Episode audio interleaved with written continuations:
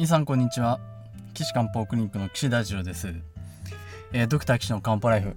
今日が第113回目になりますね。皆さんぜひお聞きください。ということでえー、っとご質問でね豚骨ラーメンがアンチエイジングなわけないじゃないかっていうまあ、ご質問いただいたので、まあ、あの現代学的現代科学的なお話とあとは前回は老化って何ですかっていうお話と続けてお話しさせてもらって今日はまああの薬膳とまあその考え方まあ豚骨ラーメンが中医学的に見るとどんなものなのかっていうところをですね、えー、お話ししたいなと思います。で薬膳についても、まあ、基本中医学とあの考え方は一緒なんですよね。まあまあ、医薬同源なんてね、まあ、よく言い古されてますけれども、まあ、食事も薬も、まあ、一緒だよと、まあ、そういうことなんですよね。であの引用五行論っていうねえっ、と理論で僕らまあ考えてるわけなんですよね。まあ、あの体の中があの特にその陰と陽っていう気と血みたいなそういう2つのエレメントで分ける考え方とあと5つですね。木火土金水。この5つのエレメントに分けて、えー、物事を考えると。でそういう風になってます。で特にその創生創国っていうまあ考え方があってえっとまあ簡単に言うとあの生まれてくるのと相手をこう押さえつけるっていうね。そういう関係があるわけなんですね。えっと水水木火土金水ってこう順番に生まれていくんですよ。まあイメージ的に言うと、まあ、水を吸って木が大きくなってで木を燃やして火ができてでその火が燃えた後灰になってその灰が土になってで土の中で金属鉱物が生まれてでその鉱物って冷たいからそれに水がついて水が生まれてその水を木が吸って、えー、大きくなって。でっていうそういう循環をずっと繰り返しますよ。そういうバランスですよ。ね。そういうことなんですけどどっか一個だけ強くなっちゃってもダメなんですよね。例えばあ水が強くなりすぎて川が氾濫してもいけないしえー、火が燃えすぎてあの木を森をねなくしちゃってもダメだし、えー、そういう行き過ぎたところを抑える働きがもあのあって例えば木木ね木は土をこくあの酷すっていうかまあそのやりすぎを抑える。まあそのやりすぎを抑えることを酷すって言いますけど、えー、その酷の関係なんですね。で土は水をせき止めるじゃないですか。ね。なので土は水を濃くするんですね。で水は火を消しますからね。火を濃くす。で火は金属を溶かしますから火は金を濃くす。で金属は斧がね、えー、木を切り倒すってことでまあ木を濃くするわけなんですよ。でそれぞれのあの5つのエレメントにいろんなものが分類されてるんですね。例えば五臓六腑で言うと木は肝火は心土は火金は肺水は腎ねで五臓六腑の腑の方でいくと、えー、木は胆の心臓は小腸土は胃、えー、肺は大腸水は膀胱ね。そんな風に当てはめられてるんですね。これあの季節も分配されてて、えー、木は春火は夏土はまあ土曜ですね、ま、毎月ある土曜、えー、金は秋、えー、水は冬ね。色も配当されてますね、えー、木は青火は赤。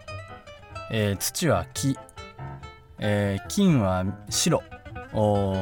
土はあまあ水は黒。こんな感じでいろいろ分配されてるんですよ。でこの中に食食べ物もね結構当てはめられてるんですよね。だからあの今まであの老化っていうのは腎虚ですよっていう話を前回させてもらいましたけどじゃあ腎虚だったらじゃあ腎を補う治療すればいいじゃん。まあだから漢方薬で言えば腎を補腎薬を飲めば老化は抑えられるのよね。っていうことなんですよ。その通り。本当にもうそうなんです。なのでじゃあ食事もアンチエイジングフードご飯って言ったらそこの腎を補うところに分類されてるものを食べればいいじゃないですかっていうのがまああの薬膳のね一つの考え方です。ま、簡単でしょ？だから腎に水に分類されているところをいっぱい食べると腎を補いますよね。じゃあ腎を補うっていうことは老化を防げますよね。老化を防ぐっていうことは骨が弱くなったり、えー、耳が遠くなったり、えー、脳がちょっとスカスカになったり、えー、腰が曲がっちゃったり皮膚がシワシワになったりっていうのを抑えることができますよね。そういうことでしょ？っていうのが中医学的なアンチエイジングですよ。わかりましたかね。じゃあその水腎に配当されてるもの何かっていうとえっと5つの家畜っていうのがあってえー、っと家畜だ牛とか、えー、犬とか羊とか馬ってねあの分類されてるんですけど腎臓はですね水に分配されてるのはもうこれはね豚さんなんですよ豚さん。ねほら豚骨ラーメンそうでしょ？これねあのー、みんなね腎臓を補うもので、あのー、できちゃってるんですよね豚骨ラーメンね。そうなんです。でしかもあのー、薬膳の考え方では体の調子が悪いところのを部位を動物を食べるといいですよっていうのがあるんですよだ心臓が悪い人は発肝が悪い人はレバー。まあ、英語に直しただけだな もう、いや、ほんとそうなんです。だから、腎が悪い人は、豆って言いますけどね。あの、よ、あのー、結構あの、日本ではあんまり食べられてないみたいですよ。結構フランス料理のコースの中にも使われてることがあるらしくって、っていう、これはあの、ちょっとあの、美味しんぼ情報ですけど、あの腎臓はあのおしっこを作るとおしっこはあのアンモニアを含まれてる。でアンモニアが含まれてるとあのサメと一緒サメのお肉と一緒でアンモニアがすぐあの出ちゃって匂いがつくんですよ。でそのでサメの時もそうですけど匂いを取るためにみんなあの牛乳でつけたりするわけですよね。匂いを取るために。まああとはその香辛料香味野菜を使ったりとかあとはそのフランス料理だとソースがね得意ですからいろんなソースでこの臭みを消すとかっていう調理法をまあ腎臓を食べる時にはやるわけですよ。ねそうやってあのうまい具合に食べれるわけなんですよね。でじゃああの、豚骨ラーメンの骨って何なのよっていうと髄じゃないですか。骨髄。ね。まあ、前回も言いましたけど骨と腎臓っていうのはむちゃくちゃ関係があるわけですよ。髄界っていうぐらいなんでね。あの髄骨の髄っていうのは腎と関係があるんでその髄を抽出するために長時間炊いて炊いて炊いて炊きまくって究極のスープを作るわけじゃないですか。豚骨ラーメンの場合。あの白く濁ったね。なので腎からジンの成分を取り出してると言っても過言ではないこのスープ。ね。アンチエイジングに効くに決まってるじゃないですか。だからスープねあの残しちゃダメです。僕もあのラーメン屋さん行って隣の人まああんまり最近はちょっとあのえっとソーシャルディスタンスでね隣の人いない時が多いですけどあのラーメンのスープ豚骨ラーメン食べてスープを残すとは何事かっていうちょっと口うるさい店主になっちゃうぐらいスープはねあの一番大事なとこですから必ず最後まで摂取してください。よろしくお願いします。であのじゃあ他にね豚骨ラーメンの中何が入ってるかっていうとキクラゲ入ってます。皆さんあの分かります？あの黒キクラゲが入ってることが多いですね。この黒キクラゲはあのこれがまたね薬膳のまあ、法則で見ていくと腎を補うっていうことになってるんですよ。わかります？ねえこれ重要ですよ。あの黒いピロピロしたやつ嫌だって言って食べないのはねあの言語道なんですね。きちんとアンチエイジングのためにキクラゲ食べてください。あそうあのキクラゲといえばあの北京中医大学に今ね留学してるサイ君っていうまた好青年がね素敵な子がいるんですけど彼がねいつもね学会で帰ってく日本に帰ってくるたびにねお土産くれるんですけどね彼がくれたキクラゲがねもうっていうかあれ安くないですよ。いくら中国で買うとはいえあれね大きいの持ってきてくれてねあの袋が大きいですよ。キクラゲはちっちゃいですよ。そう持ってきてくれてて「先生お土産です」なんて言ってねみんなに配ってるのを見るとねほんと申し訳ないなありがとうと思っていつも僕は日本のね日本酒をあの物々交換っていうわけじゃないですけどあのプレゼントしてるんですけど最近あのー、キクラゲとかユリネとかもうほんといつもありがとう。